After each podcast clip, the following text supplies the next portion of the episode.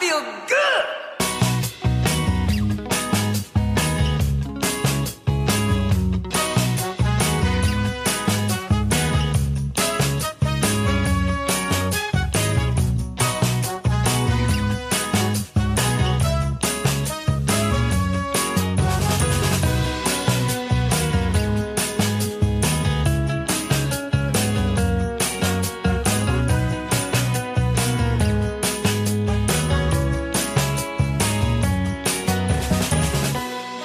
Bonjour à toutes, bonjour à tous, je m'appelle Yann et vous écoutez l'émission qui vous veut du bien? Bienvenue dans Bulle de Bonheur. On prend soin de vous pendant 1h30 chaque semaine grâce à trois chroniqueurs sur les 12 que constitue l'équipe.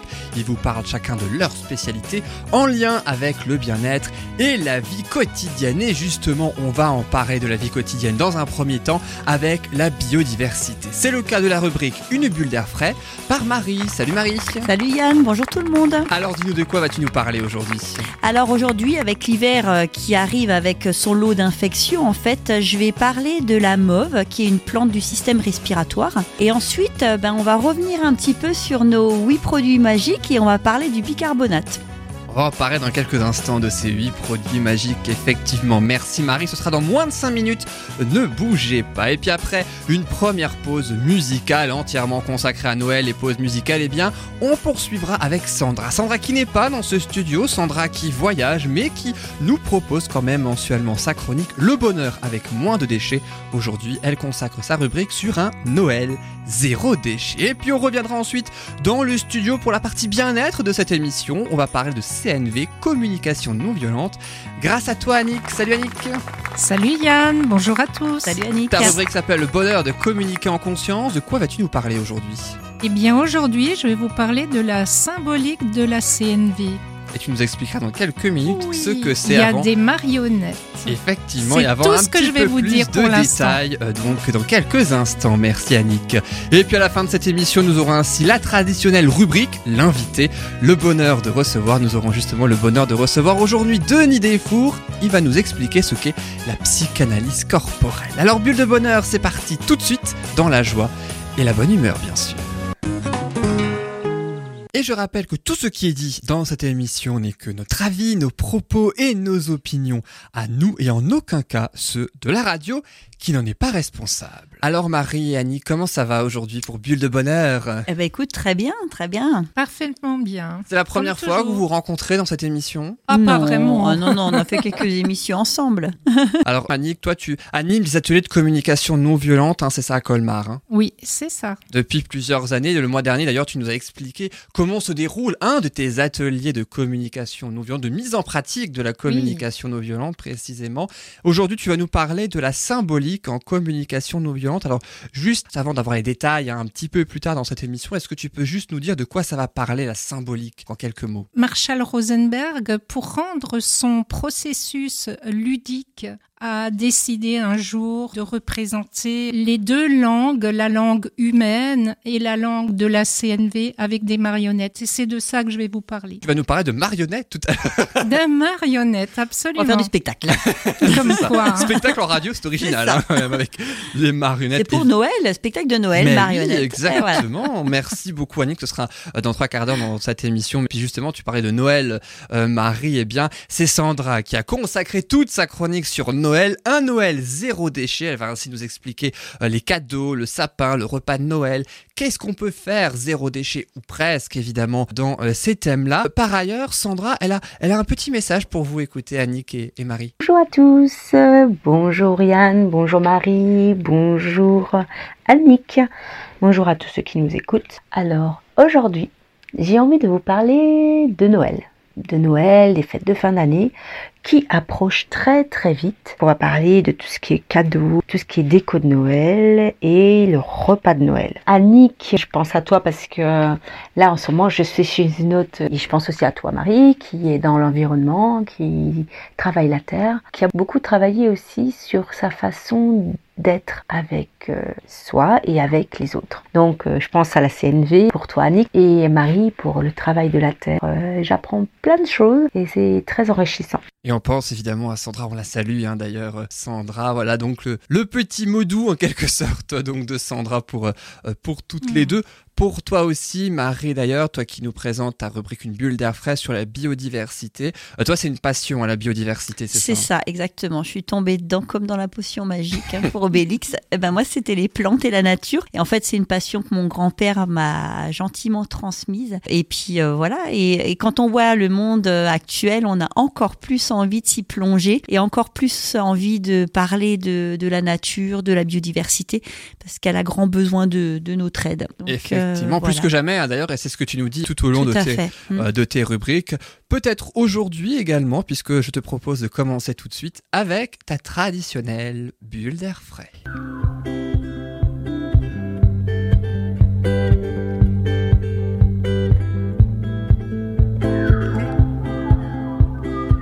Alors dis-nous Marie, tu vas nous parler de deux choses hein, dans cette chronique. Dans un premier temps, une plante pectorale et puis ensuite, dans les huit produits magiques que tu comptais il y a quelques mois à nous proposer, tu n'avais eu le temps d'en citer que deux, euh, plus euh, donc le vinaigre. Le mois dernier, ça fait trois et aujourd'hui c'est le bicarbonate. Juste avant de revenir sur les produits magiques, tu vas nous parler de la mauve, une plante pectorale. Qu'est-ce qu'une plante pectorale, Marie? Alors en fait, la mauve, donc euh, c'est une des plantes de la sphère respiratoire et on l'appelle plante pectorale alors pourquoi? Parce qu'elle va aider euh, notamment quand on a une bronchite ou la toux. C'est une plante à prendre parce qu'elle est vraiment adoucissante. Donc je, je voulais un peu parler d'elle. Pourquoi? Parce qu'on est en hiver, on a euh, justement euh, les infections, les virus et souvent les bronches inflammées. Donc, pas Marie? donc voilà. Donc du coup l'idée c'était de parler un petit peu de, de la mauve. C'en est une parmi d'autres. Alors quand on a une bronchite par exemple, on peut prendre de la mauve, du bouillon blanc, l'eucalyptus, le coquelicot, le voilà, c'est des plantes qui vont vraiment aider les bronches à, guérir entre guillemets et à calmer en, fait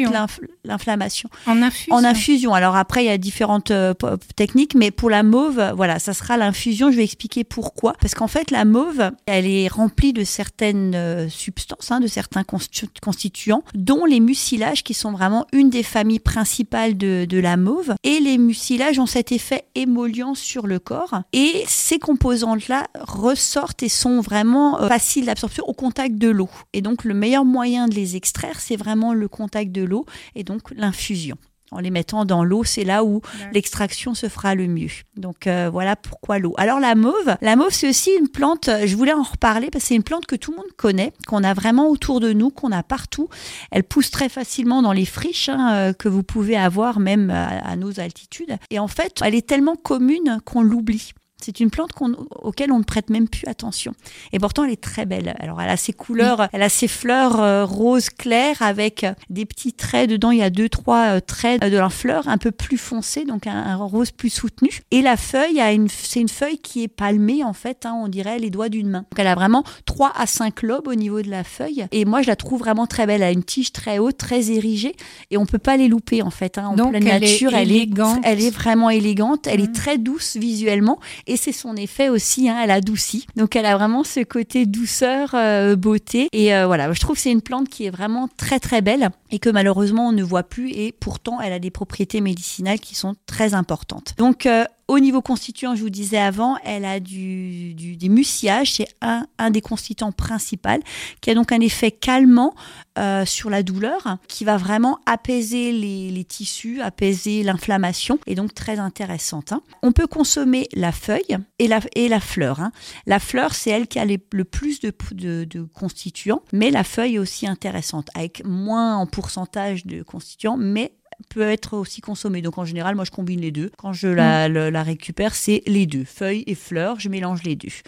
C'est sûr que à privilégier, vaut mieux prendre la fleur. Et au goût, tu pourrais me dire Elle est douce. goût. Elle est douce. C'est très doux. Alors vraiment, elle a vraiment ce côté, c'est pour ça que je l'aime bien, douceur. C'est vraiment la Même plante seule, douceur. sans Même mélange. seule, sans Mm. mélange, c'est vraiment une plante très douce. Et en fait, euh, ce que vous pouvez faire, c'est la mettre dans vos salades, c'est agrémenter vos salades. Donc c'est une plante qu'on récolte à partir de juin hein, dans- en Alsace. Après, ça dépend des régions, elle va être plus ou moins précoce en fonction de la latitude où elle est. Euh, mais chez nous, en Alsace, euh, on peut la consommer à partir de juin jusqu'à octobre. Elle est en fleurs à ce moment-là. Alors l'idéal, c'est si vous consommez aussi les feuilles, vous pouvez la mettre dans la salade, hein, la feuille, hein, ça se mange comme la salade en fait. Euh, c'est de la prendre jeune, donc de la prendre vraiment en début de floraison parce que c'est là où elle va être plus douce, encore plus douce qu'elle ne l'est déjà. Euh, donc euh, voilà, je vous, je vous conseille vraiment de, de la rajouter dans vos salades. Déjà, ça va faire un effet waouh si vous mettez la fleur parce qu'elle est belle et en même temps, ça, ça va amener son intérêt médicinal. Alors à moindre échelle, c'est sûr que si on la fait en infusé, mais voilà, c'est quand même intéressant de l'avoir dans vos aliments, dans vos salades. Euh, voilà, si vous voulez l'utiliser, n'hésitez surtout pas. Et on la ressent au goût dans la salade C'est très léger. Très léger, Vous arriviez, enfin, on n'arrive pas, suivant l'assaisonnement, etc., on n'arrivera pas à la distinguer comme ça parce que hein, c'est un goût qui est léger, doux.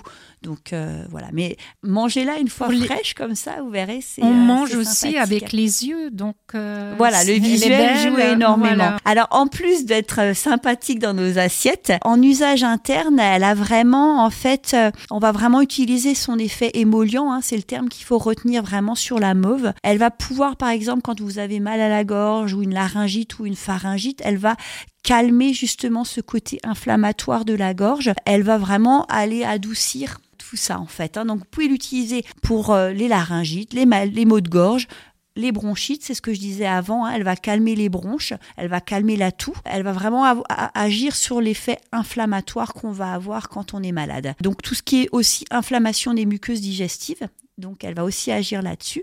Intéressant, ça. Voilà, hein. donc c'est vraiment une plante. Alors c'est pas la seule plante hein, qui a ce côté inflammatoire euh, et adoucissant, mais pour moi c'est une des plantes les plus intéressantes dans ce domaine-là. Et après on peut aussi l'utiliser donc dans la sphère digestive pour soigner la constipation ou la diarrhée. Les deux. Les deux. Alors ça peut paraître surprenant, souvent on dit comment ça, euh, bah, c'est soit l'un, c'est soit l'autre, ça peut pas être les deux. Mais elle pas, est euh, extraordinaire, cette Voilà, plante. mais en fait, elle a cette capacité euh, d'adaptation, donc elle peut faire double emploi.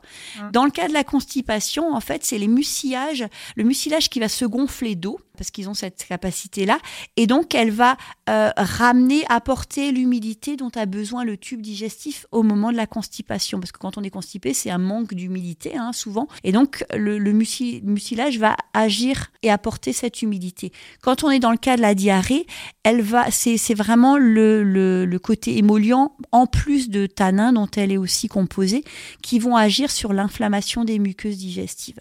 Et donc, elle va agir sur la diarrhée pour calmer et réduire l'inflammation que vous allez avoir au moment de la diarrhée. Donc euh, voilà, donc c'est une plante extrêmement intéressante en usage interne. En usage externe, elle peut aussi servir pour euh, quand vous avez des conjonctivites. Donc on va faire des cataplasmes hein, en, en usage externe. Et donc là, on va l'utiliser aussi pour traiter par exemple des furoncles ou des infections. Elle va les abcès.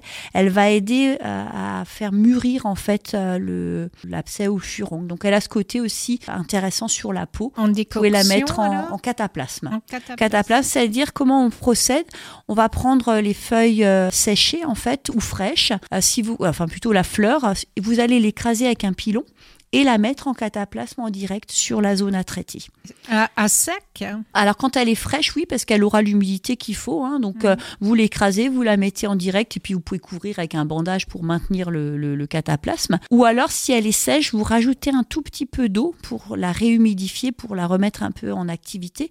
Vous l'écrasez et vous faites pareil un cataplasme avec. En usage interne, conseil, c'est à peu près quand c'est euh, la fleur que vous allez utiliser, vous pouvez mettre 15 grammes de fleurs euh, séchées euh, pour faire votre infusé. Et si vous allez partir sur la feuille qui est moins riche en composants, vous allez rajouter un peu plus. Donc on va être entre 20 et 25 grammes de, de feuilles séchées pour faire l'infusé.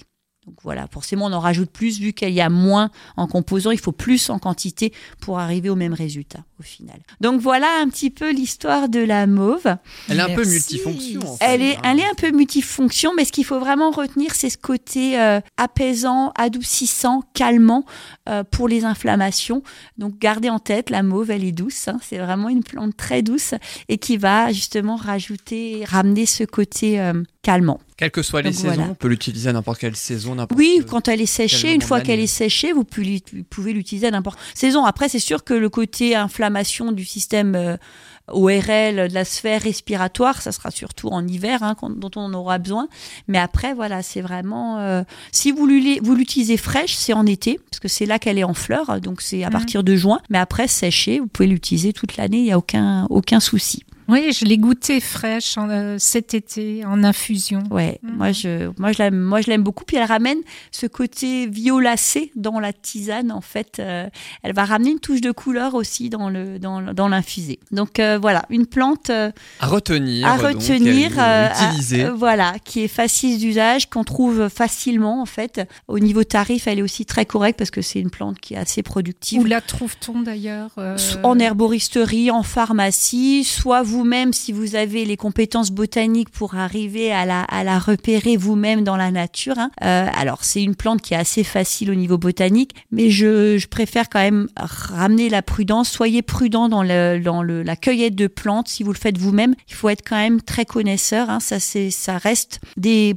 produits. Il y, a, des substances dedans qui peuvent être nocives. Donc confondre une plante peut avoir des complications et peut être même dangereux hein, parce que certaines plantes sont toxiques et peuvent amener la mort. Donc vraiment à usage avec précaution. Si vous cueillez vous-même, soyez sûr de connaître réellement les plantes ou alors d'être accompagné de botanistes qui ont eux la connaissance de la plante. Et même les, même les botaniques sont très prudents dans, le, dans les cueillettes parce que voilà, il y a, il y a des plantes qui sont très similaires et une peut être très toxique et l'autre peut être très bonne. Donc voilà. Faites très très attention dans la cueillette de plantes. Si vous n'y connaissez rien, privilégiez l'achat en herboristerie ou en pharmacie. C'est plus sûr que de partir Ouais. un peu à l'aventure et de risquer votre santé. Je confirme. en effet. Et euh, Voilà. d'a- d'ailleurs, je, pour je la découvre hein, aujourd'hui Ouais, grâce à ta ouais, chronique, hein, ouais. cette plante. Merci beaucoup, Marie. Je pense aussi, d'après ce que tu en dis, que cette plante, elle peut aussi figurer parmi tes produits magiques. Aussi, elle aurait pu. Elle aurait pu, cas, elle mais aurait pu. elle aurait pu, mais c'est vrai que par rapport à d'autres produits, alors elle a vraiment un intérêt sur la santé en tant que telle, mais je l'utiliserai pas maintenant pour Ah non, le bah, sol non, ou pas euh, pour voilà. tout, hein, effectivement. pour tout, mais c'est aussi une plante. euh, mais je pense que toutes les plantes médicinales finalement sont magiques. hein. Ah oui, mais bien sûr. On Et il y a aussi toutes des les mettre, hein. produits, heureusement, magiques aussi, 100% naturels. Voilà, c'est ça. C'est aussi une liste euh, donc, que tu nous, dont tu nous parles hein, comme ça, euh, au gré de tes chroniques depuis plusieurs mois. Il y a eu le thé, le citron, le vinaigre, donc ça. dans les chroniques précédentes dont tu as un petit peu plus incité là-dessus. Quels sont les autres produits magiques que tu développeras pendant euh, d'autres émissions, d'autres chroniques? Alors aujourd'hui, on va parler du bicarbonate parce que pour moi, je pense que voilà, c'en est un aussi qui est très magique. Après, il y aura le miel, euh, il y aura l'huile d'olive. Alors on en a, il faut que je fasse le calcul. Ah, il je en sais reste plus deux. tout. Pourtant, j'étais là lors de la découverte. Alors lesquels Alors je sais plus de tous. Bon, vous verrez. Ça sera la surprise pour les suivants. Vous mais écoutez le podcast donc de la fameuse voilà, ça. chronique déjà énumérée euh, plusieurs fois. Et puis là, je te propose de nous parler du bicarbonate. C'est quand même un produit assez connu, mais quand même, on ne connaît peut-être pas forcément tout sur le bicarbonate. Oui, tout à fait. Alors le bicarbonate, en fait, c'est cette petite poudre blanche magique hein, qu'on peut utiliser pour plein de choses aussi, hein, donc euh, pour la santé, pour la maison, euh, euh, pour la beauté. Alors en fait, c'est un dérivé du sel. Le bicarbonate, faut savoir que c'est un dérivé du sel. En fait, c'est le carbonate de sodium qui est transformé, qui devient le, le bicarbonate. Alors donc les constituants, forcément, il y a du sodium, forcément, il y a du carbone, de l'hydrogène et de l'oxygène. Et en fait, au niveau euh, ménager, alors moi je l'utilise énormément pour l'usage quotidien à la maison. hein. Je l'utilise pour laver mes légumes parce que ça a ce côté euh, détachant, désinfectant, hein, ça nettoie. Alors je n'y avais jamais songé. Ah, je l'utilise si, pour si, beaucoup si. de choses, mais pour euh, laver les. Les-. Ah oui. Alors par contre, il faut faire Très attention parce que dans le commerce, vous avez deux types de bicarbonate. Oui, il y a l'alimentaire. L'alimentaire et, oui, et, absolument. le ménager, il faut prendre l'alimentaire si vous faites le lavage par exemple des légumes, si vous le, man- le parce que vous pouvez L'ingérer, aussi hein, le bicarbonate. Donc il faut aller sur l'alimentaire, ne surtout pas ingérer ni utiliser le ménager pour nettoyer vos légumes parce que c'est pas bon. hein. Donc il faut vraiment aller sur l'alimentaire, mais vous pouvez l'utiliser quand vous avez vos légumes du jardin, vous les ramenez du jardin, vous les trempez dans le bicarbonate, ça va vraiment avoir cet effet euh, désinfectant, nettoyant. Et pareil pour les légumes, moi je l'utilise aussi pour les légumes quand euh, par exemple je fais tout ce qui est euh, euh, légumineuses hein, qui sont très dures dans la digestion. Vous les trempez d'abord, vous faites un bain dans la bicarbonate, ça va les rendre beaucoup plus digestes. Et tu les mets. euh, vous les mettez trempés, trempés euh, simplement dans le bicarbonate. Voilà, non, vous le 10 laissez minutes? 10 minutes, un quart d'heure, trempé dans le bicarbonate. Ça va aider vraiment à enlever en fait toutes ces substances qui sont souvent très difficiles dans la digestion. Ça va aider donc pour quelqu'un qui a des problèmes justement digestifs ça va vraiment aider euh, à la digestion. Je l'utilise également dans les gâteaux. Pour, Vous pouvez le mettre, euh, ouais, bah oui, oui, oui, c'est ça aide. guise de levure. C'est ça, c'est Mm. ça, ça a vraiment cet effet-là. Parce que voilà, ça a vraiment ce côté, euh, vous pouvez le remplacer pour, pour plein de choses en fait. Après, hein. quand c'est des gâteaux sucrés, il faut pas en mettre trop. Non, parce, que ça, bah, justement, ça, m'est dérive du sel, hein, donc Voilà. euh, voilà, il y a ce côté quand même, euh, le sodium ressort, hein, donc euh, voilà. Après, vous pouvez l'utiliser aussi pour nettoyer vos sols, pour nettoyer vos WC. Vous pouvez le mettre dans la machine à laver. Voilà, ça a vraiment plein, plein d'effets. C'est détartrant, c'est dégraissant, c'est déodorisant. Euh, Oui, dans le frigidaire. Dans le frigidaire, dans exactement. Voilà, vous mettez dedans, Ouais. et ben ça va absorber en fait les odeurs. C'est à ce côté dé- désodorisant. Pour la beauté, ça a le côté adoucissant, dégraissant pour les cheveux, hein, pareil, gommant, blanchissant pour les dents. Donc moi, je le rajoute quand je prépare mes mes dentifrices. Je mets un peu de bicarbonate dedans et ça va avoir ce côté blanchissant sans pour autant attaquer l'émail des dents. Ce qui est l'avantage, que le bicarbonate ne va pas du tout toucher votre émail.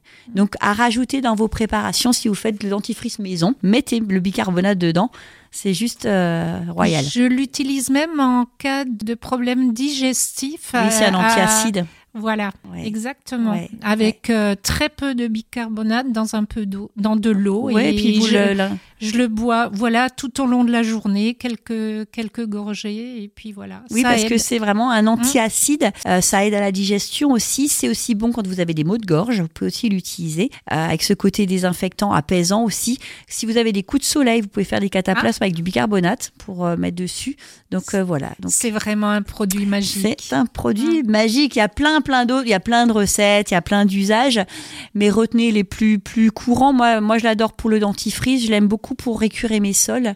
Euh, En fait, c'est un produit multifonction aussi. ouais, ouais, ouais, tout à fait. Et, et Comme la mauve, mais évidemment pour, dans- pour différentes circonstances. Mais, Mais c'est vrai tout qu'il à fait, fait. presque tout. Quoi, il, fait, il fait presque tout. Voilà. Il y a, et c'est- il y a plein de produits comme ça au final, hein, comme le vinaigre, hein, qui Ah est un très bon, un très bon collègue du bicarbonate en fait. hein. ils font la paire On en a deux-là. parlé le mois dernier. Voilà, dont j'ai parlé. D'ailleurs, Ah bah oui, oui, oui, oui. Mhm. Moi, je les utilise les deux ensemble. Quand je nettoie les WC, je mets du bicarbonate, du vinaigre et puis un petit peu d'huile essentielle et le tour est joué. Et puis, si jamais vous souhaitez avoir plus d'informations sur trois autres produits magiques, ceux que tu as déjà développés lors de tes précédentes chroniques, c'est le thé, le citron et le vinaigre. Et le Tu en as vinaigre, oui. aussi un petit peu parlé. Vous pouvez évidemment retrouver en podcast sur soundcloud.com l'ensemble donc de euh, ces euh, chroniques et puis aussi le bicarbonate aujourd'hui donc un autre produit magique c'est bien parce que euh, grâce à toi Marie et bien en termes de biodiversité on a des conseils on a des astuces pour plein de choses et et pas que pour la biodiversité Et on la protège la nature avec ça Mais en oui, fait. effectivement c'est dans le thème Bah oui. parfaitement Ben oui, mais Merci beaucoup Marie pour cette belle Avec bulle d'air frais. hein. Alors une bulle d'air frais pour la plante, hein, mais une bulle d'intérieur pour le bicarbonate, on peut appeler ça comme ça. C'est ça, hein. c'est ça, exactement. Mais, mais quelque part, le bicarbonate vient de l'extérieur. hein. Mais oui, comme tout. Voilà, c'est comme tout. Tu restes avec nous Marie pour la suite de l'émission? Oui, avec plaisir. Merci beaucoup Marie et puis dans quelques instants eh bien ce sera au tour de Sandra que nous retrouverons ainsi un petit peu euh, plus loin que ce studio puisqu'elle est partie à l'aventure en parle quelques instants juste après une première pause musicale spéciale Noël. Et oui Noël ça approche c'est bientôt. À tout de suite dans Bulle de Bonheur. I'll have a blue Christmas without you? I'll be so blue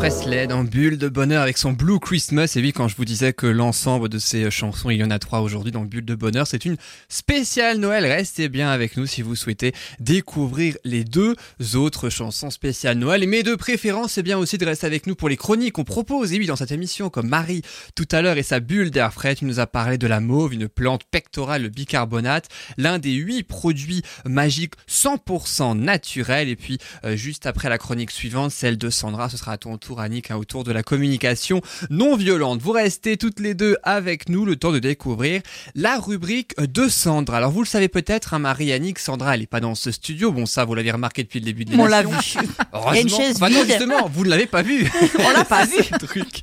Et oui, Sandra qui est partie à l'aventure, elle voyage, et oui, un peu partout en France et même euh, au-delà. Et puis, une fois par mois, elle nous propose à distance son bonheur avec moins de déchets. C'est le titre de sa chronique. Alors, elle nous a présenté le voyage, zéro déchet. Elle nous a présenté ses coups de cœur, zéro déchet. Aussi le mois dernier, tu étais là, je crois, Annick. Et oui, et puis là, elle vous propose sur la route aussi son Noël zéro déchet. Alors, il y aura deux parties pour deux catégories, en quelque sorte, de euh, Noël. Dans un instant, ce sera autour du sapin et du repas de Noël zéro déchet. Mais là, je vous propose sans plus attendre la première partie de son bonheur avec moins de déchets. C'est un incontournable de Noël, j'ai presque envie de dire. Ce sont les cadeaux. Écoutez bien et on en parle juste après. Annick et Marie, voici Sandra le bonheur avec moins de déchets.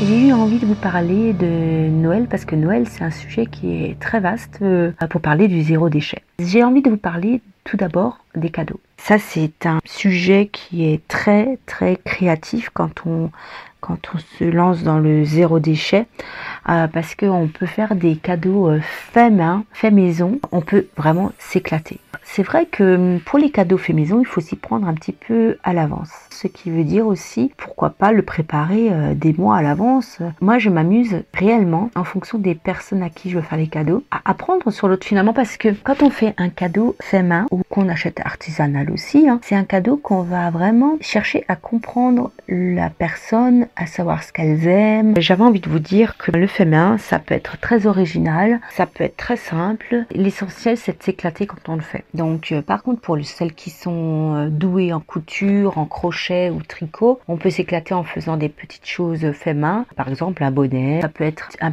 snood qui est à la mode en ce moment, des pochettes pour euh, mettre les cadeaux aussi fait main, des petits lingettes démaquillantes qui est très à la mode en zéro déchet en ce moment. J'ai pensé aussi un petit peu à l'artisanat parce que et je tombe sur des petits échoppes d'artisanat qui sont très intéressants du fait main. Par exemple, j'ai j'ai croisé une petite boutique où euh, ils utilisent des capsules de café et ils font alors des bijoux, des cadres euh, photos.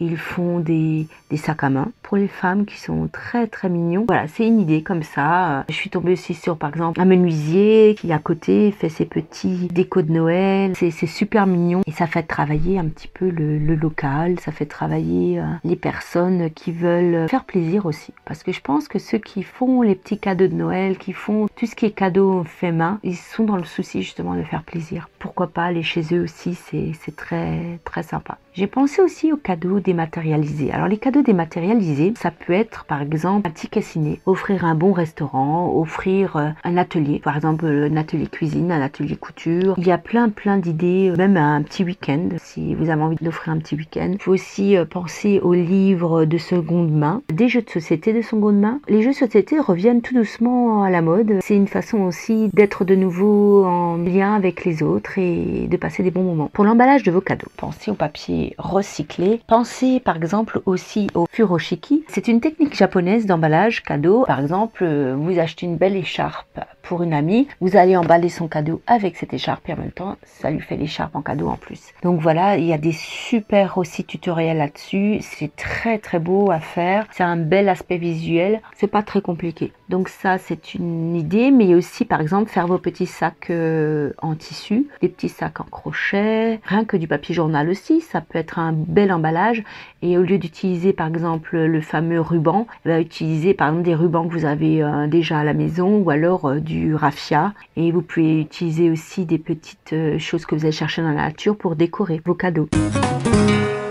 On est de retour dans ce studio après cette première partie autour donc des cadeaux euh, de Noël zéro déchet. C'est Sandra qui nous explique un petit peu ça. Alors une petite réaction peut-être euh, Marie euh, et Annick par rapport à ce que Sandra vient de dire. Vous le faites aussi le- Bien sûr. Ah, Ouais, moi, je suis à fond au zéro déchet hein, depuis des années. euh, je milite fortement pour le zéro déchet et les cadeaux euh, chez moi, c'est euh, c'est alors pas forcément toujours fait main parce que c'est vrai que j'ai une vie un peu professionnelle très très chargée, donc j'ai pas forcément toujours le temps, mais j'essaie quand même de faire un maximum. Mais je voilà, j'achète souvent. L'année dernière, le cadeau c'était euh, lingette démaquillante pour toutes les femmes hein, de la famille, euh, le un rouleau de d'essuie-tout non lavable en fait. Euh, Voilà, donc c'était euh, une crème lavante euh, naturelle. cadeau. euh, voilà, donc euh, c'était voilà, chacun avait son petit panier avec du zéro déchet dedans. Ça leur a plu? Ah bah ouais. Et là cette année c'était euh, alors ça va être quoi la surprise pour cette année? Donc maintenant ils attendent mes surprises cadeaux un peu originales. Et c'est quoi euh, la surprise? Comme ça ils auront plus la surprise quand tu leur donnes. Eh ben non, je dis pas. c'est bien Marie. donc euh, voilà, j'ai mes idées pour cette année de nouveau. Donc moi j'aime bien, j'adore. Et puis Marie a aussi, euh, Sandra pardon, a aussi parlé des jeux de société. Je crois que toi tu aimes bien les jeux de société. ah moi j'adore. Ah, moi aussi. C'était pour toi cette partie, hein, les, les jeux de société. Ouais, je suis une grande grande fan de jeux de société. Ouais. Il y a des jeux de société où je sais pas zéro déchet ou parce que le jeu de société et zéro déchet ça me paraît un petit peu compliqué. Par exemple, en général dans les jeux c'est souvent du plastique. a- Bah, le jeu, malheureusement, n'est pas tout à fait euh, écologique hein, parce qu'il y a des déchets, on génère des déchets quand même avec les jeux de société. Alors moi, j'essaye de privilégier les jeux en bois. Ah oui, ça c'est bien ça ça, se oui. fait quand même. hein. Il y a beaucoup, beaucoup maintenant de de- d'éditeurs et de créateurs de jeux qui se lancent dans, le, dans les jeux en bois. Même, alors souvent, c'était les jeux enfants, hein, les jeux en bois pour les enfants. Mais maintenant, ça se fait aussi en jeu de société. Ils essayent de privilégier les supports en bois. Alors, il y a un gros souci, forcément, le coût. hein. Euh, moi, j'essaye même de privilégier la fabrication en France, parce que le bois, oui, mais made in Chine, non. Euh, donc, euh, voilà, je vais encore plus loin. Mais il y a des choses qui se font. Il y a aussi des jeux de société qui ont été développés tout doucement pour sensibiliser les enfants ou les gens à la à l'environnement, à la planète. Donc des jeux sur la thématique euh, environnementale. Ah oui, ça c'est bien ça. oui. Euh, donc ça c'est très intéressant aussi. Et après moi je dis pourquoi pas aussi créer nous-mêmes nos propres jeux. Et les jeux, ça permet de recréer le lien. Le lien, oui. Hein, Ah, le lien qui fait. se perd avec euh, les, les enfants et tout le monde qui est euh, sur les écrans. On- n'est plus du tout en lien actuellement. Ah. il y a l'échange, ouais. C'est Ouais. un moyen de le recréer. Et toi, Annick, côté zéro déchet, particulièrement dans les cadeaux de Noël toi Dans les cadeaux de Noël, euh, non, je suis pas quelqu'un qui. pas évident, hein. euh, oui, mes dix doigts, ils sont pas trop. euh, non.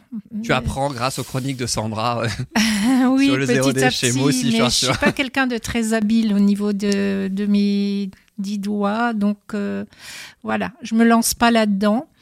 Euh, en revanche, euh, ce qui me plaît beaucoup, ce sont justement ces carrés qu'on utilise pour, euh, pour éviter les, les papiers d'emballage. Et, et justement, ça, c'est quelque chose qui m'intéresse tout particulièrement, même si je suis pas versée dans la couture. Mais bon, euh, c'est possible de trouver quelqu'un qui peut, euh, qui puisse Il y en les a de fabriquer. plus en plus, il y en a de Mm. plus en plus de gens qui sont dans la couture et qui fabriquent Voilà, tout ça. voilà ça, ça- c'est quelque chose qui me... Parce Ouais. que j'ai toujours trouvé hallucinant de voir les, les tonnes de papier qui étaient laissés comme ça après que les enfants aient déballé. euh, Moi, je- moi, j'emballe même avec des, des journaux des fois et des, des revues Oui, sur les thématiques. fois, et oui, en fait, oui. c'est rigolo aussi parce que Tu faut essayer de trouver journal euh, un article qui est plus ou moins en lien avec la personne ou avec le cadeau. Et du coup, il y a un côté Ah ouais. ludique aussi de lecture sur le-. Ben voilà, c'est ça. Et en Ah, fait, c'est rigolo. Ouais. Bah oui, puis c'est un une nouvelle idée aussi, zéro Voilà. déchet, mais oui, de, euh, donc de ces euh, cadeaux de Noël. Je vous propose la seconde partie maintenant de la rubrique de Sandra. Alors plus les cadeaux de Noël maintenant, c'est plutôt autour du sapin et du repas de Noël. Et puis à la fin de la rubrique, comme la précédente le mois dernier, Annick, ça devrait te plaire. Et il y a la fameuse citation, une citation de Sandra. On va voir si tu la connais. Cette citation, je, ça. je vous propose d'écouter la seconde partie de la rubrique de Sandra. Je voulais vous parler du sapin de Noël. Alors ça, c'est aussi un sujet qui est très très intéressant euh, dans le zéro déchet. Le sapin naturel, le sapin artificiel. Quel est le mieux? Moi, je tendrais plutôt vers le naturel, bien sûr. Essayez plutôt d'aller vers le local, si possible. Si vous pouvez le replanter, pensez à prendre un sapin de Noël en pot. Ça, c'est super sympa parce que non seulement vous pouvez l'utiliser dans la maison pour décorer, mais ensuite vous pouvez le replanter chez vous. Par exemple, chez, chez un ami ou ailleurs. Euh, C'est une belle idée. Par contre, attention, et Marie, je pense que tu confirmeras, faut pas l'acheter trop à l'avance parce que la température à la maison, il va pas trop aimer votre sapin. Voilà, essayez de l'acheter euh, moins de 15 jours avant Noël. Ensuite, euh, si vous voulez des sapins qui sont plus costauds aussi, je pense aux Norman, des sapins qui sont plus costauds et, et qui tiendront plus longtemps aussi. Par contre, pour euh, le recycler, le sapin naturel, pensez au compost. Ou alors, il y a les villes qui maintenant euh, recyclent les sapins de Noël. Vous pouvez les emmener après Noël et, euh, et les recycler pour faire du broyage, tout simplement, hein, pour les collectivités. C'est une façon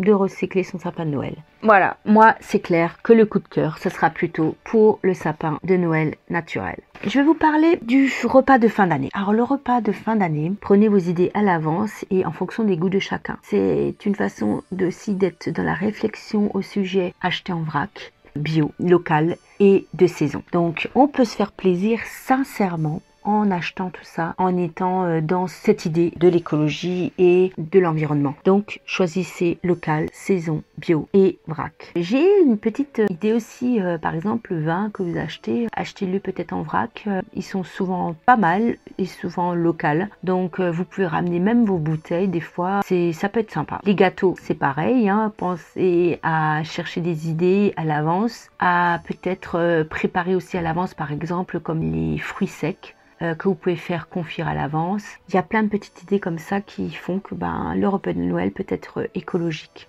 J'avais envie de vous faire partager ça. Voilà, je crois que j'ai fait le tour de tout ce qui est un Noël plus ou moins zéro déchet. J'avais envie aussi de vous partager, comme euh, d'habitude, une petite citation. Alors, le cadeau n'a rien à voir avec son prix et il tient tout entier dans l'intention et la beauté du geste. Si humble soit-il, il est comme un émissaire de la personne et garde sur lui son empreinte. Cette citation vient de Pascal Bruckner, extrait de La sagesse et l'argent. C'est un romancier et essayiste français. Ça me parle cette petite citation. Je sais pas pour vous, mais voilà, j'avais envie de vous la partager. Alors, euh, je vous souhaite à tous de belles fêtes de fin d'année, de profiter à fond de votre famille.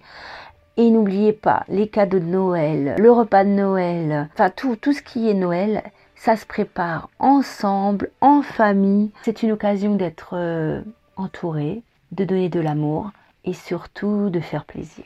Voilà, c'est un don de soi. Profitez bien de ces fêtes de fin d'année. Je vous embrasse tous très fort et à très vite. Bisous.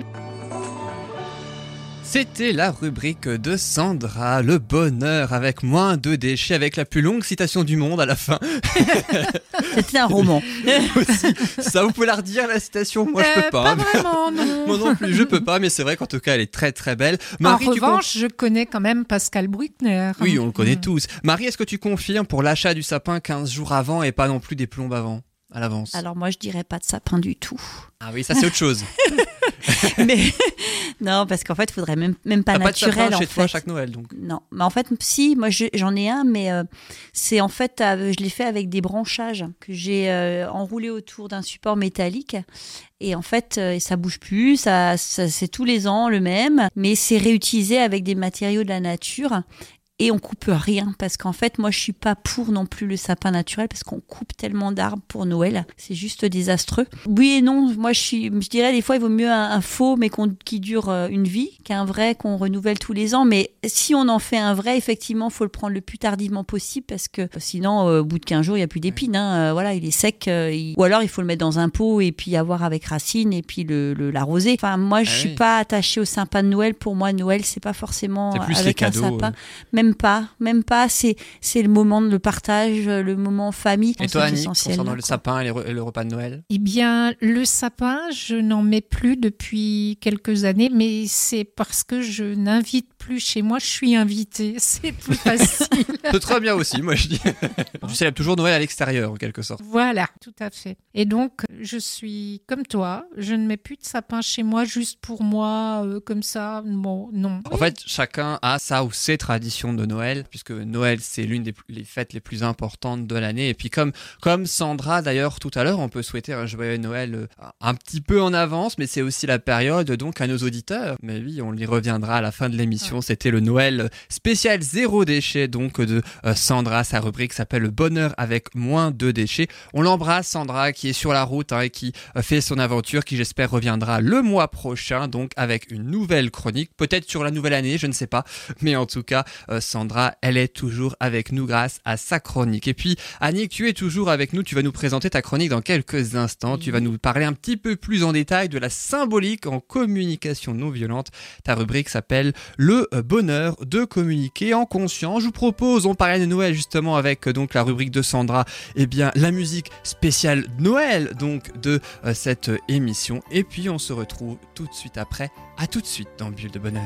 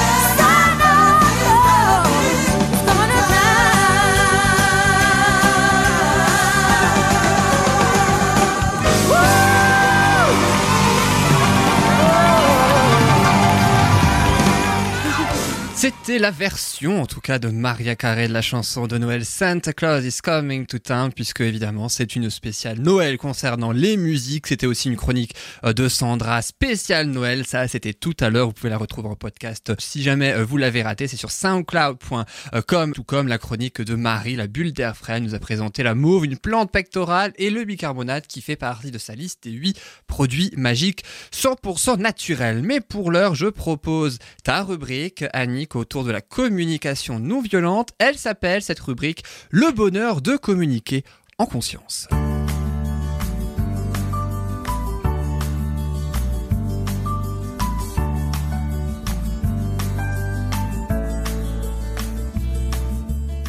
Alors le thème aujourd'hui c'est la symbolique en communication non violente. Tu en avais un petit peu expliqué les grandes lignes en début d'émission. Est-ce que pour les auditeurs qui nous ont rejoints après, tu peux expliquer la symbolique euh, donc en communication non violente et même un petit peu plus en détail? Oui, tout à fait.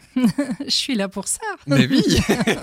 En Alors qu'est-ce que c'est? J'avais juste envie d'abord euh, de, de rappeler quelque chose parce que je me suis rendu compte que quand je parle de communication non violente, j'ai souvent des personnes qui me disent ah ben j'en ai pas besoin ou c'est pas pour moi ou je suis pas violent et, et en fait j'avais juste envie de rappeler que le terme de non violent euh, c'est une traduction littérale du terme sanskrit ahimsa qui signifie plus généralement respect de la vie. C'est une philosophie de vie, un art de vivre, la CNV. C'est une façon de penser, une façon de s'exprimer. Tu as découverte quand communication non violente ou- Ouh, attends, que je dise pas de bêtises, trois, ça fait peut-être trois ans maintenant, à peu près. On rappelle que tu animes des ateliers à Colmar hein, de mise en C'est ça. pratique de la communication non C'est violente. ça. Ça fait euh, un peu plus de trois ans, je pense, euh, oui. Et j'ai fait une, euh, une formation en accéléré pour pouvoir prendre justement la suite de, de l'atelier que quelqu'un avait créé au sein du groupe santé de Colmar. Donc, ça se passe à la maison des associations de Colmar. Et Donc, vous pouvez retrouver sur soundcloud.com donc le podcast hein, de, du déroulement d'un de C'est tes ateliers hein, tout à donc, fait. que tu as fait le mois dernier. Et donc, euh, euh, Marshall Rosenberg, pour rendre son processus ludique, a eu l'idée un jour de prendre deux marionnettes, l'une pour représenter, euh, donc pour symboliser le langage humain, le langage que nous avons depuis des millénaires. On va dire. La marionnette qu'il a choisie, c'est le chacal. Le chacal, euh, c'est un petit animal court sur pattes, avec un petit cou, qui est un peu enfermé euh, dans ses croyances. Et donc, le langage euh, du, du chacal, euh, il a un peu des idées fixes. Il pense tout savoir. euh, Il sait ce qui est bien, ce qui est mal, qui a raison, qui a tort, quand c'est bon, quand c'est mauvais. Enfin bref, tout cela, ça se traduit donc dans le langage du chacal, c'est-à-dire nous les humains. hein. Mais c'est pas une critique, c'est juste un constat par des jugements du genre. C'est égoïste, il est paresseux, je suis nul, enfin toutes ces choses-là hein, qu'on peut se dire. euh, On a qu'on- sou- même, même avec nos enfants, hein, des fois, on, nous, Ah on, oui. on juge leur, leur comportement. Moi, je parle par expérience. De temps en temps, c'est vrai que après on, on rattrape, mais sur le coup, on a ce côté très spontané, hein, très euh, Ouais. ancré en nous. ça fait partie de notre héritage, en fait. on est Et conditionné. on est ainsi. conditionné. Et quelqu'un qui va lentement, il est fainéant ou il est mou. Ou au final, non, c'est lui, quoi. Et c'est vrai que je pense qu'on a tous tous ces Ouais. Hein, même si, euh, voilà, c'est pas forcément violent ou, euh, mais on est on est conditionné, quoi. Il y a aussi les il faut, tu dois, tu devrais, je dois, enfin toutes ces choses-là. Il y a aussi les comparaisons. Il est plus que, Ouais. je suis moins que, etc. Ça, ce sont des, des façons de s'exprimer qui vont pas aller dans le sens de la coopération. De l'ouverture, on ferme De en fait. hein, voilà. C'est une, communication très fermée. Et en fait, ça va complètement à l'encontre de ce qu'on recherche. Ce qu'on recherche, c'est justement d'arriver à, communiquer et à obtenir quelque part euh, ce qu'on aimerait bien euh, sans évidemment utiliser de manipulation. C'est pas là la question. Pas du tout. hein. Et puis, euh, dans, dans l'expression, il est important de savoir aussi que l'autre, il peut toujours dire non et que d'emblée, dans nos demandes, on est toujours euh, prêt à entendre le nom de l'autre. Ouais, ça va pas dans le sens, langage de la coopération. Et puis, euh, l'autre, il est tout de suite sur la défensive quand, parce qu'il se sent attaqué par ce, ce type de, ce type de communication. Quand on dit, ouais, c'est ta faute, à cause de toi, je suis dans cet état. Euh. La seconde marionnette, c'est la girafe. Elle symbolise, elle, le langage de la CNV, c'est-à-dire le langage du cœur. Pourquoi euh, la girafe? Pourquoi il a choisi cet animal? Parce que c'est le mammifère terrestre qui a le plus gros cœur, mais aussi avec son long cou, euh, la girafe est un peu Prendre dans les hauteur. hauteurs. Voilà. la hauteur. Et ça lui permet de voir les choses avec un petit peu de recul sur les Alors la girafe, euh, parce que souvent on a beau avoir un cœur d'or, hein, on est parfois maladroit avec les mots. on donne des conseils, des avis, on console, on propose des solutions. Et quand on fait ça, finalement, on n'écoute pas l'autre. Ça ne veut pas dire que donner des avis, des conseils, euh, c'est pas bon, mais ça veut simplement dire que euh, donner des conseils, c'est peut-être quand l'autre les demande. Il faut pas- être dans l'écoute euh, avant Voilà. de donner. euh, Voilà, la girafe, elle écoute. Elle écoute et puis elle nous amène à réfléchir. Elle nous demande de d'enrichir notre vision, notre vision des choses. Marie, tu proposes la rubrique biodiversité, il y a les animaux hein, aussi euh, Ouais, dedans. Tu as parlé des, abeilles sauvages il y a quelques mois. La Mais rubrique pas de est, la girafe. est disponible sur soundcloud.com. T'as jamais vu de girafe? Euh, non, pas chez nous. Non, bah non, évidemment, Pas dans sauf mon les jardin en tout cas. Ah, je pense Mais- que s'il y avait une girafe dans ton jardin, tu l'aurais vue et de loin. Avec le changement climatique, qui sait Oui, enfin là, tu nous fais peur. Là. Bah, Qui sait quand même hein, Parce que si ça se réchauffe, peut-être qu'un jour j'aurai une girafe dans mon jardin. Mais euh, j'espère pas, j'espère pas. Elle Les mangera tous tes bien. produits que tu cultives, alors euh, Ouais, non, peut-être pas. sais- Non, elle est trop haute en fait. Elle a... c'est l'avantage. C'est ça en fait. Elle va regarder chez les voisins. Avec un peu de chance, ça tombera sur les voisins, Ouais, sur toi. Alors Annick, la symbolique en communication non violente. Oui, et donc bah, la girafe, c'est un peu tout ça. C'est un peu, elle nous fait réfléchir. Elle nous amène aussi à voyager en nous, ramener vers nous.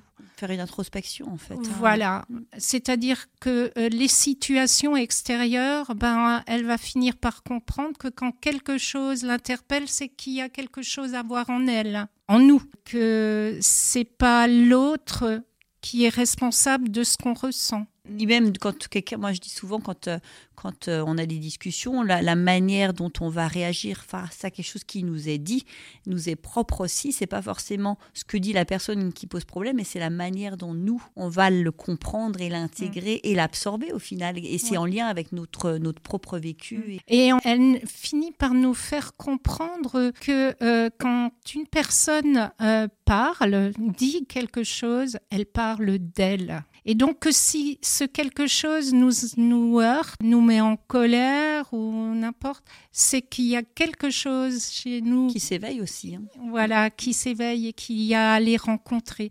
Et c'est ce voyage-là que propose de faire la girafe. Après, un jour, je vous parlerai aussi de, le- de toutes les parts, de tout le peuple que nous avons en nous, de toutes les parts en nous euh, euh, qu'il convient d'accueillir et de la richesse que nous avons nous-mêmes. Voilà. J'étais en train de penser, dans toutes les émissions que tu fais, Annick, on arrive toujours plus ou moins à avoir des, des similitudes ou des complémentarités avec chacune des chroniques. Est-ce qu'on peut dire qu'avec la tienne, Marie, euh, c'est la girafe, le point commun alors? Peut-être. Ce serait, Moi je dis, ce serait intéressant à creuser, moi, oui. Parce ouais, pas le chacal, ça c'est sûr. Non, mais... non, ça. Mais il est mignon, hein. Je voulais Non, juste non, mais dire je rigolais. C'est pas une critique parce que si on si on devait dire euh, bah il faut pas être faut pas utiliser ce langage etc c'est pas bien ben on tomberait exactement dans les Dans mêmes travers. Tout à fait. Tout à fait. Et je, et je- je pense qu'on a tous, on a tous une part de, de, de tout en fait. hein, et il faut. voilà. L'idée, c'est d'arriver à un équilibre hein, au final, finalement, hein, et, et de savoir justement quel est l'impact de nos. De... Enfin, moi, je Mhm. pense que dans la communication violente, moi, ce qui est important aussi, c'est de comprendre l'impact qu'on a avec nos mots. Les mots qu'on dit, l'impact qu'ils peuvent avoir sur quelqu'un ou sur quelqu'un d'autre, ils n'auront pas le même impact suivant la personne en face de nous.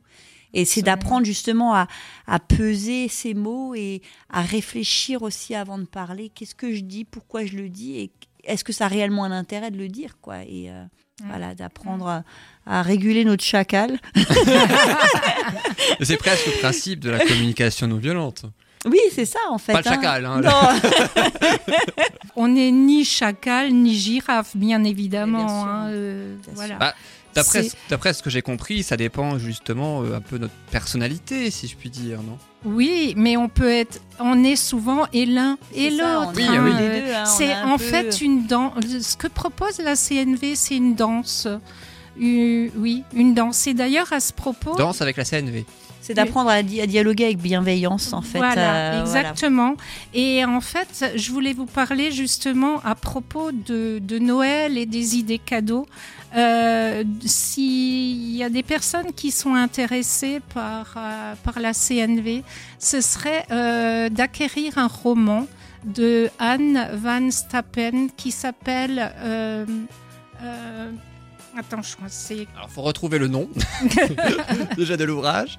On mettra sur la page Facebook hein, les informations concernant ce livre. Ou alors le roman, c'est un roman très optimiste hein, qui s'appelle Ne marche pas si tu peux danser.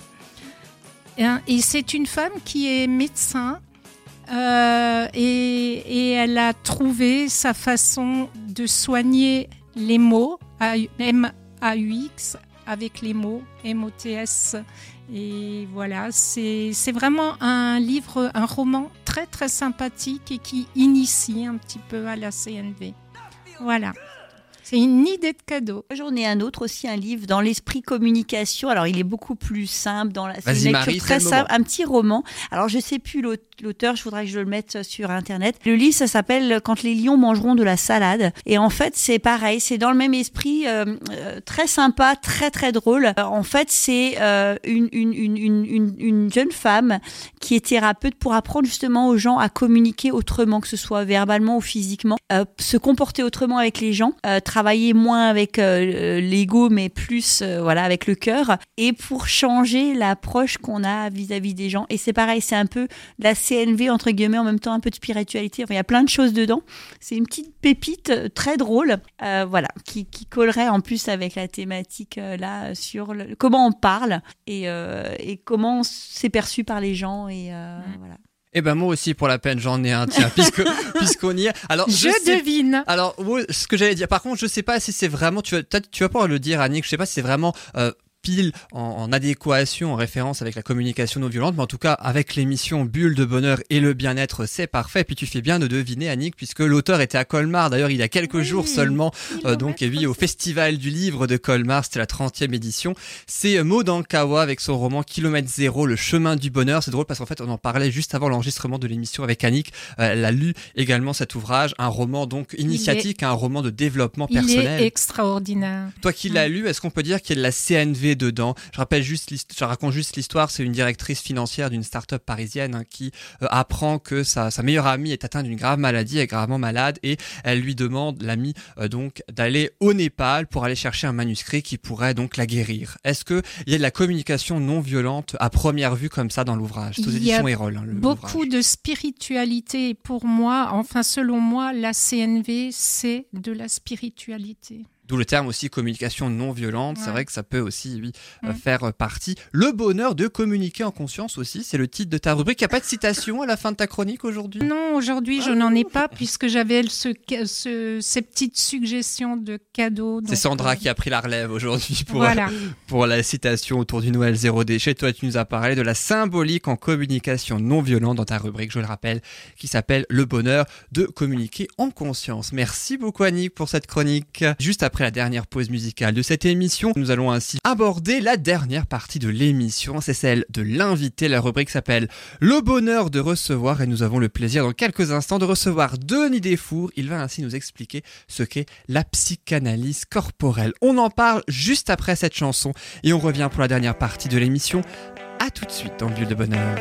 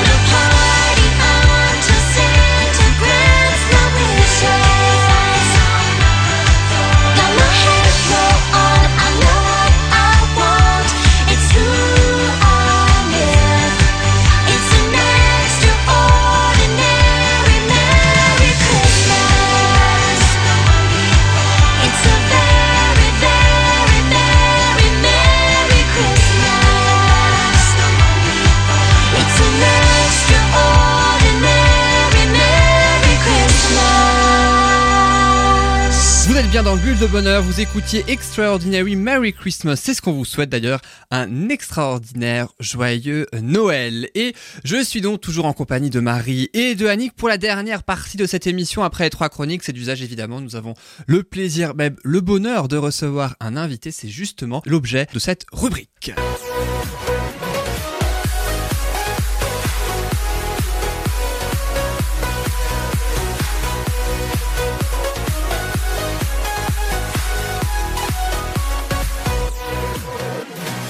Et notre invité s'appelle Denis Desfour, il est psychanalyste corporel. Denis Desfour, bonjour. Bonjour.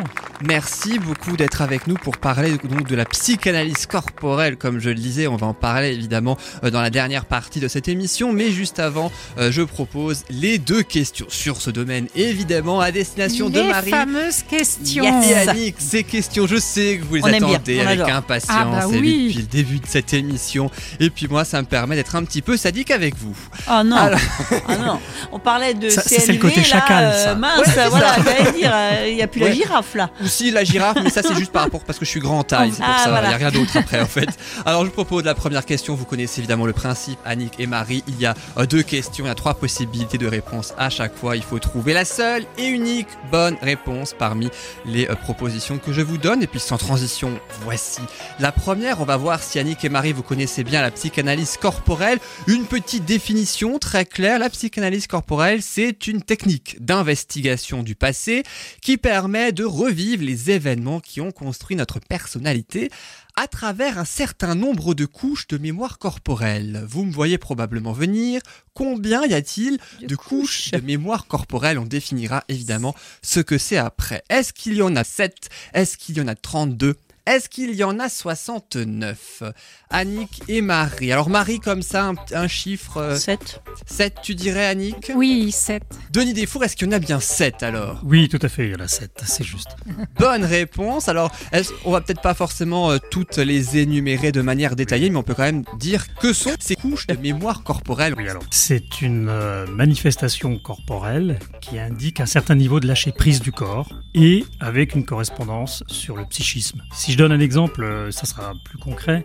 Le premier niveau de mémoire, c'est les spasmes sans sens. C'est-à-dire que le corps, au début des séances, il va se mettre à partir dans un spasme qui est un peu comme un hockey.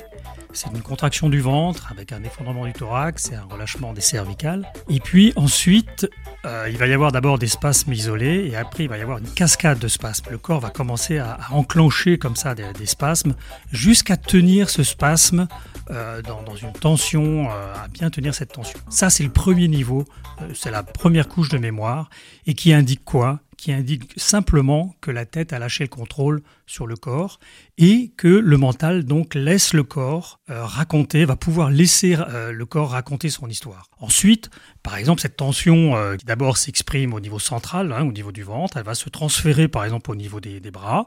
Les bras vont commencer à monter, les poings vont, vont se fermer, qui indique une colère et on va sentir dans le psychisme qu'on est en train de dire non à quelque chose ou non à quelqu'un. Ça, on- là, on est déjà dans le deuxième niveau ainsi de suite. Ensuite, on va, on va savoir à quoi on dit non ou à qui on dit non. Et après, on va avoir euh, des images qui vont venir et qui vont nous raconter où on est, dans quelle scène on est, jusqu'à retrouver la, la totalité de la scène traumatique, à savoir ce qui s'est passé, avec qui, comment, où. Ainsi de suite. Et là, donc, on est dans la, dernière couche de mémoire. Là, on a un revécu corporel de l'ensemble de la scène traumatique à travers euh, notre, euh, notre vécu, mais aussi à travers le vécu des protagonistes. Et c'est ça qui va permettre euh, Les d'amener parents, donc. alors les parents ou la famille ou... et c'est ça qui va permettre euh, de poser un, un pardon sur ce qui s'est passé, d'avoir un apaisement total et ensuite de pouvoir voir dans le quotidien où c'est à l'œuvre euh, cette euh, programmation euh, traumatique. Et donc ces couches vont crescendo, c'est ça, ils sont liés euh, forcément entre elles. hein, donc. hein. Oui, oui, tout à fait. Bah, c'est un, une rentrée en, euh, progressive dans le lâcher-prise. C'est une rentrée en profondeur qui va nous amener à un revécu total. Alors ça, c'était concernant les couches donc de mémoire corporelle. Maintenant, je vous propose la deuxième question, Marie et Annick, cette fois sur les traumatismes. Laquelle de ces propositions, c'est la question, n'est pas un des quatre traumatismes identifiés en psychanalyse corporelle? Il y a toujours trois propositions de réponse. Est-ce que c'est le traumatisme de la naissance? Est-ce que c'est le traumatisme de l'enfance? Est-ce que c'est le traumatisme de l'adulte? Annick et Marie. Alors Marie, je vois, je vois que tu cherches, Marie, tu Je réfléchis. j'hésite entre deux en fait, mais euh, Lequel? Quel traumatisme naissance et adulte. Naissance et adulte? Ouais. Ah, c'est ça, c'est les opposés en fait, c'est exactement Ouais. le début et la fin, quelque sorte. Alors tu dirais quoi? Naissance, adulte ou même enfance? Je sais pas si on a vraiment des souvenirs de nos traumas enfants, euh, ben, naissance, je sais pas. C'est vraiment la question que je me pose. euh, voilà, Je c'est. répondrai après. Euh, je dirais euh, ouais naissance. Mais je pas sais pas quatre pourquoi, traumatismes. mais- hein, donc. Pardon Donc le traumatisme de la naissance, selon toi, n'est pas l'un des quatre traumatismes, hein, c'est ça Ouais, je sais pas. Non, je sais pas, je reformule simplement. Oui, parce que tu avais naissance, enfance, adulte. Adulte. Ouais, t'en Ouais. avais trois. hein.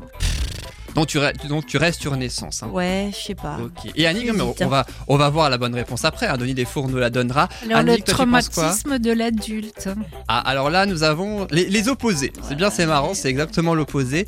Alors, parmi le traumatisme de la naissance, de l'enfance et de l'adulte, Denis Desfours, quelle proposition n'est pas l'un des quatre traumatismes Alors, identifiés en psychanalyse corporelle? Annick a raison, c'est le traumatisme de l'adulte. Parce qu'à l'âge adulte, on- tout est structuré. C'est-à-dire les, les traumatismes nous structurent dans une personnalité, dans un fonctionnement euh, automatique et répétitif. hein, où on va être sensible à certaines choses. Et ça, c'est à travers donc la naissance, à travers euh, un traumatisme de la petite enfance, de l'enfance et de l'adolescence. Et après, les choses sont structurées dans une personnalité. Euh, après, euh, à l'âge adulte, il on, n'y a pas, de- il y a plus de traumatisme, mais il peut y avoir des, des Des événements épreuves. traumatisants, mais qui vont faire écho à un de ces quatre traumatismes. D'accord? Petite enfance, donc avant 6 ans, ça et l'adolescence. Petite enfance, oui. En plus de la naissance il y a- et Oui, il y a la naissance, petite enfance de, de 0 à 6 ans, euh, qui est le, le traumatisme euh, du secret familial et puis de, de la vérité et du mensonge. Le traumatisme de l'enfance, entre 6 et, et 8 ans, ça c'est le traumatisme de, de l'ambiguïté sexuelle, c'est-à-dire qu'on découvre les premiers plaisirs, mais de façon tout à fait innocente, et c'est l'adulte qui va mettre dessus euh, euh, quelque chose qui va produire ce traumatisme. Et ensuite, le traumatisme de l'adolescence. euh, Donc là, c'est la rencontre avec l'autre. Et euh, le fait qu'on est habité par un idéal. hein, en tant qu'adolescent, on a toujours un, rêve, un idéal.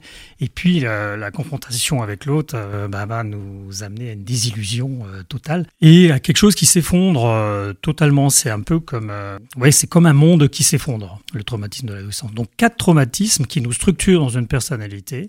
Et puis après, les choses sont structurées. Et après, c'est c'est un écho à ces quatre euh, événements-là. Alors je rappelle que la psychanalyse corporelle, c'est une technique d'investigation du passé, d'où le Mhm. fait euh, que le traumatisme de l'adulte n'était pas l'un des quatre traumatismes. Ouais, c'est vrai que j'ai pas, ouais, je l'ai pas connecté comme Il y ça. avait un petit peu l'indice, mais c'est dans la question précédente Ouais. aussi, donc c'était. Juste une indication sur la naissance, c'est vraiment le traumatisme fondateur. hein.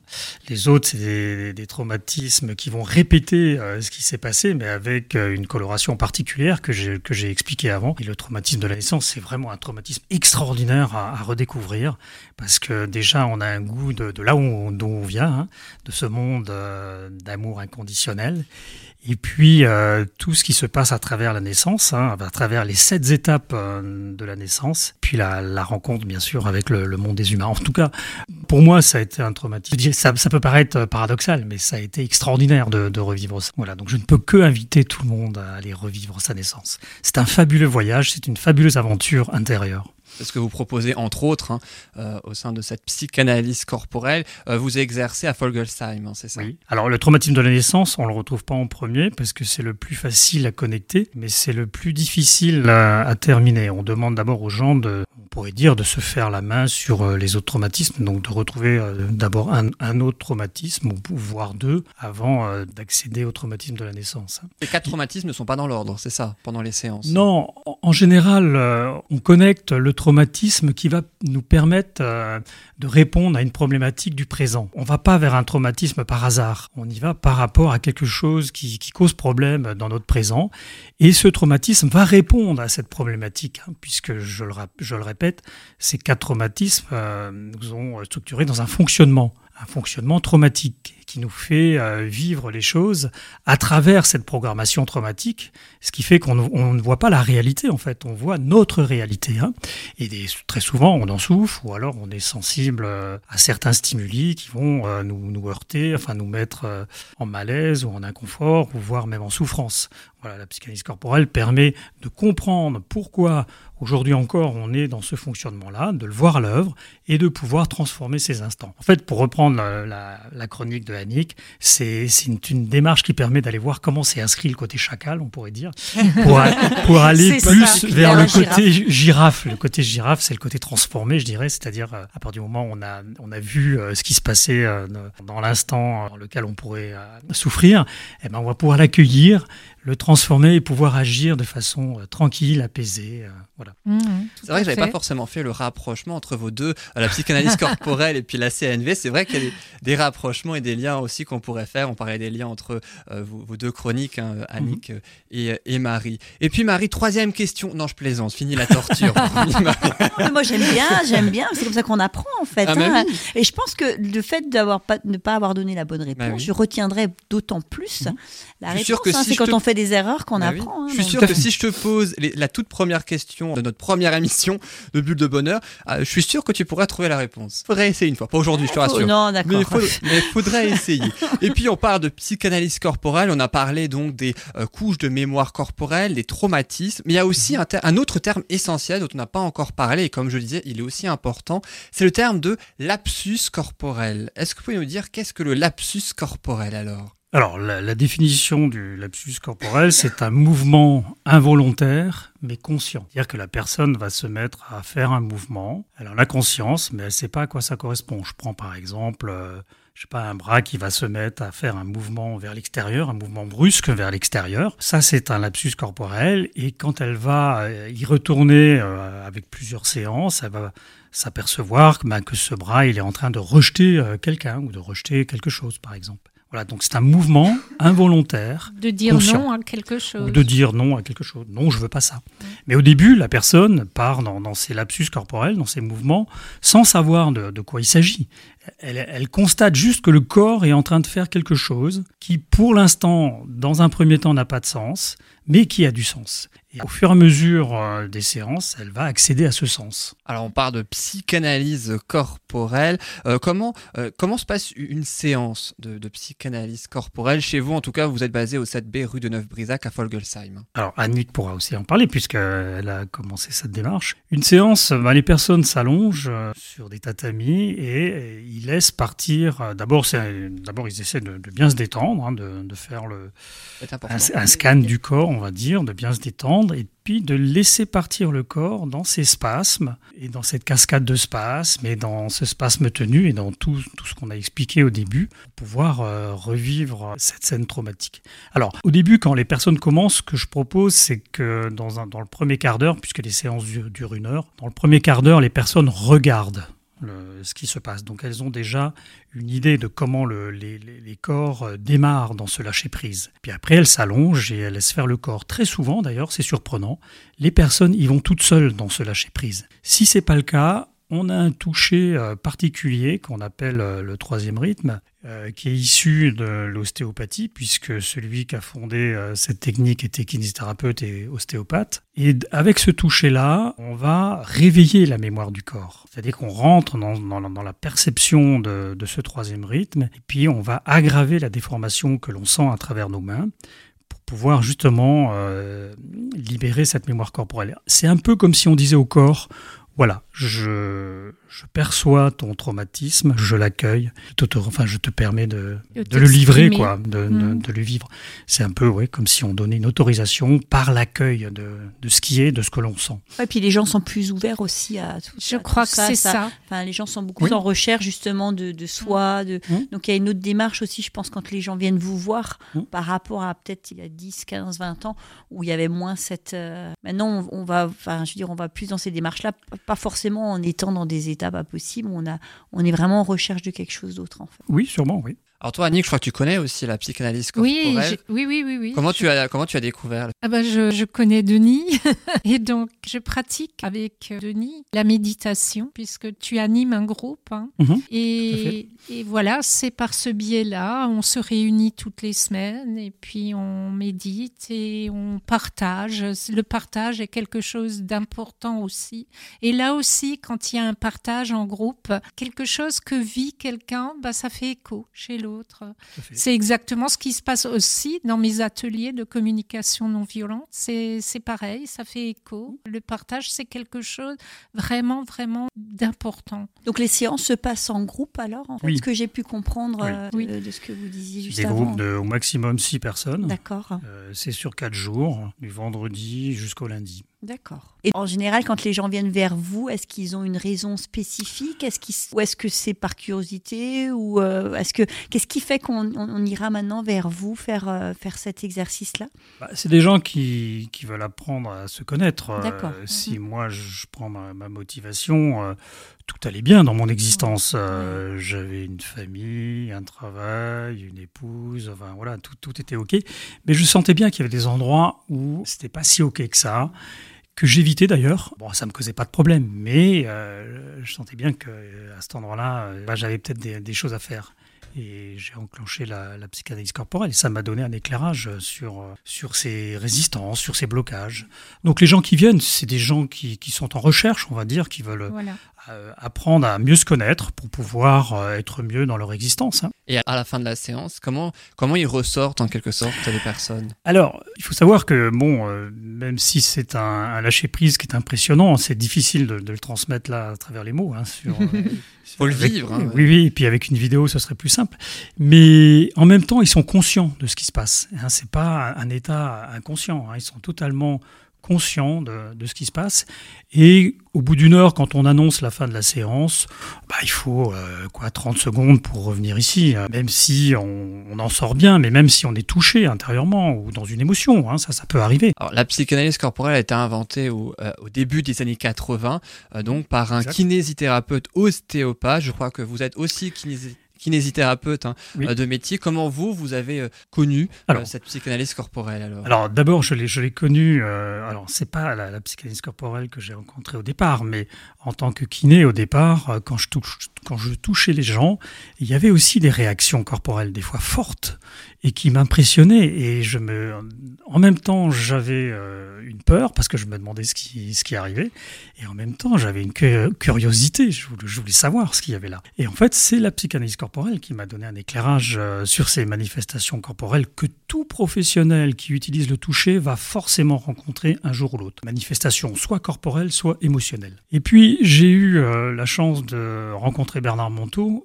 lors d'une conférence. Qui est euh, le sur- père de la psychanalyse. voilà, qui est le euh, fondateur de la psychanalyse corporelle, lors d'une conférence à Mulhouse où euh, il présentait son livre Le Testament de l'ange et dans son association où il faisait de, la méditation, mais il proposait également euh, de la psychanalyse corporelle. À l'époque, ça s'appelait pas comme ça, ça s'appelait Mouvement Artas, mais bon, peu importe. Et bi- bien sûr, ben, je suis allé explorer ça et ça m'a donné un éclairage sur ce que j'avais déjà rencontré dans, dans ma profession. Voilà. La psychanalyse corporelle, ça fait presque 40 ans maintenant, puisqu'on va Mhm. arriver bientôt au début 2020 Oui. que, que ça commence, en tout cas que ça a été euh, ainsi euh, découvert ou créé. Euh, je crois que vous animez aussi des samedis découvertes, hein, c'est ça, euh, Oui. pour pouvoir faire connaître au plus grand nombre la psychanalyse corporelle. Oui, donc j'anime un samedi le- le 4 janvier, 14h, 16h30 euh, chez moi. Je me suis aperçu que quand on montrait euh, les images, les gens étaient un peu impressionnés euh, par ça et ils venaient rarement me voir en- ensuite. Ah, donc j'ai j'ai changé de stratégie, n'est-ce pas? Et j'ai proposé bien sûr de, de voir les images, mais derrière d'expérimenter. Ils se sont aperçus, d'une part, que c'était pas si terrible que ça, que c'était pas si effrayant, que leur corps y allait, que leur corps avait des choses à raconter. Et souvent, les gens, euh, derrière, bah, enclenchaient euh, cette démarche, euh, venaient à des stages. Le fait d'expérimenter euh, les choses, de s'allonger, de laisser son corps euh, parler, eh bien, c'est- rassurant et en même temps, euh, je dirais, c'est passionnant parce qu'on s'aperçoit que le corps a des choses à raconter, qui fait des choses qu'on contrôle pas, mais qui a du sens. C'est vrai qu'on dit souvent il faut écouter son corps Oui. dans, dans la vie de tous les jours. Ah bah hein. de toute façon, le corps nous dit énormément de choses. hein. C'est pour ça qu'on Ah oui, dit le mal, maladie. hein, le maladie, la maladie, Ah oui. c'est le maladie. hein, c'est les mots du corps. hein. Tout à fait, oui, c'est une façon d'être à l'écoute de son corps, euh, profonde, puisqu'on va retrouver euh, des événements euh, traumatiques qui ont inscrit quelque chose en nous de façon définitive. Qui vont conditionner tous nos comportements, ou Oui. plus ou moins. Mm. Oui, oui, c'est des choses qu'on a Mm. totalement oubliées, mais qui sont totalement agissantes à 100% aujourd'hui dans, dans notre euh, quotidien. C'est vrai que c'est vraiment. très important aussi, puis ça nous a permis de découvrir donc la psychanalyse corporelle. Tu connaissais toi Marie avant Non, cette pas émission? du tout, pas du tout. Je connais plein de, de méthodes, mais ça c'est vraiment quelque chose. C'est pour ça que j'ai demandé comment on a, on, on a, on est amené à vous consulter parce que voilà, moi je trouve ça très, int- ah moi je trouve ça super intéressant parce que Mais voilà, moi je suis. Intéressant. bienvenue le Ouais. 4 janvier. hein. Ah oui, oui, non, Pas mais parce problème. que voilà, je, je- moi j'ai lu énormément de livres aussi sur euh, les mots du corps, euh, l'alphabet du corps. Enfin, moi je travaille énormément comme ça. Enfin, je suis quelqu'un très sensible là-dessus et très attentive à ce que le corps peut transmettre comme information. Puis on a tous besoin, comme, comme, comme vous disiez avant, il n'y a pas besoin d'avoir un traumatisme, enfin quelque chose de très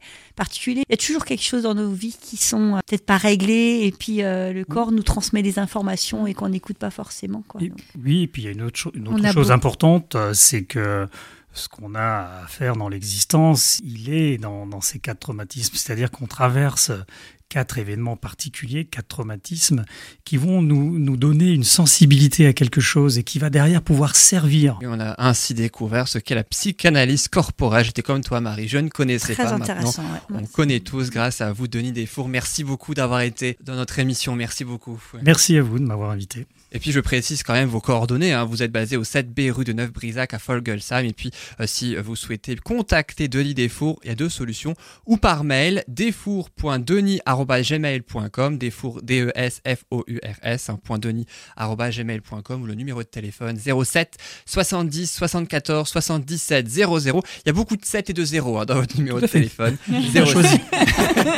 07 70 74 77 00 et ça ne se substitue pas aussi à un traitement médical, la psychanalyse corporelle, mais ça peut grandement aider aussi. Merci encore. Et puis merci aussi à Annick et à Marie pour cette émission qui touche déjà à sa fin. Alors comment c'était aujourd'hui Annick et, et Eh Marie et Annick. Annick, Annick, Bon bah Marie tu réponds pas. je me parle à j'ai trop, par- moi-même. j'ai trop parlé, je dis plus rien. T'as épuisé ton quota de parole. C'est ça. Alors comment c'était cette émission Marie et Annick Très Cette bien, fois, je très intéressante comme toujours. Moi j'aime bien. hein. Je- C'est des moments de, de plaisir aussi, des moments de partage, hein, comme on disait. De découverte hein, aussi. on De le disait, découverte. Ben, je crois qu'à chaque fois, avec les, oui. Ah oui. avec Mm. les invités, on a aussi ce plaisir-là de découvrir des nouvelles choses. Et puis même avec nos, nos partenaires de chronique, euh, on apprend toujours de belles choses. Et merci à Sandra euh, que Ouais. j'embrasse. Aussi, euh, et oui, puis on lui fait de bonne route, hein, c'est le cas de dire dans son aventure. euh, Donc, euh, Oui. et puis elle nous retrouvera évidemment le mois prochain, euh, donc pour une nouvelle chronique. Et puis le dernier piège pour toi, Marie, j'ai presque envie de dire, on parlait de la toute première question, de la toute première émission. On va voir, je vais essayer de te la poser, on va ah, voir bah si tu voilà, arrives je ou savais pas. bien qu'il y avait un truc Euh, qui allait se passer. Non mais c'était pas prévu, hein, je te le dis tout de ah suite. bah voilà. Alors notre invité, c'était Flora Ebridge lors de la toute première Ah oui, avec émission. écolothérapie. Alors justement, pourquoi Quel était le titre initialement prévu par Flora Ebridge Son livre s'appelle Écolothérapie chez Idée l'édition, mais le titre initialement prévu Écoplanète, Éco-Conso, Écologique. Tu étais là, hein, je le rappelle, on va Ouais. voir si tu... On va voir si tu te rappelles. Annie, toi tu joues pas, t'étais pas là. Marie Écologique. c'était écologique. Ouais. Tu vois, tu t'en souviens, Ouais, c'est ce qu'on disait, mais oui, tout à l'heure. Voilà, c'était le dernier piège de Marie avant le prochain. C'est ça. Dans un mois. Merci. beaucoup Marie, merci beaucoup à Annick et c'est déjà et oui, la fin de cette émission. Merci beaucoup à euh, toutes les trois en comptant Sandra. Évidemment, j'ajoute que Marie et Annick, on vous retrouvera le mois prochain dans une nouvelle émission. Ensemble aussi. Eh oui, ensemble. Ensemble. Avec ce Sylvie, cette plaisir-là. fois, qui vous rejoindra dans le studio pour parler de l'aromathérapie. Ce sera euh, dans un mois, en janvier. Un, un petit mot rapide pour souhaiter de bonnes, de bonnes fêtes de fin d'année à nos auditeurs, puisque c'est votre dernière émission de l'année 2019, Annick et Marie. Bah oui, tout, tout, que du bon en famille, de beaux moments de, dans la bienveillance et dans le partage euh, à tous nos auditeurs en fait, hein, mais sans sapin. Et toi, Annick? Et dans l'amour Aussi, c'est important. Merci beaucoup à, à et le partage. Ouais. Eh oui, merci beaucoup à toutes les deux. Encore une fois, on retrouvera Sandra le mois prochain avec d'autres chroniqueurs. Et puis la semaine prochaine, qui il y aura alors à vos places? Il y aura trois personnes cette fois. Il y aura deux femmes, Virginie qui part de la parentalité, la relation entre parents et enfants. Elle sera là aux côtés de Manuela qui part de l'organisation du mariage. Manuela qui était là pour la toute première émission avec Flora et Brice, on en parlait tout à l'heure. Et puis Stéphane complétera ainsi avec l'informatique. Merci beaucoup à tous, merci aux auditeurs évidemment d'avoir écouté cette émission jusqu'au bout. Vous pouvez la retrouver en podcast sur soundcloud.com. On vous souhaite une excellente fin de journée, une excellente fin de semaine à l'écoute ou de SoundCloud de Bulle de Bonheur ou sur RDL le 103.5 FM. Bonne journée à tous, à bientôt la semaine prochaine. À bientôt. Au revoir Bonne à fête de fin d'année. Bonne fête.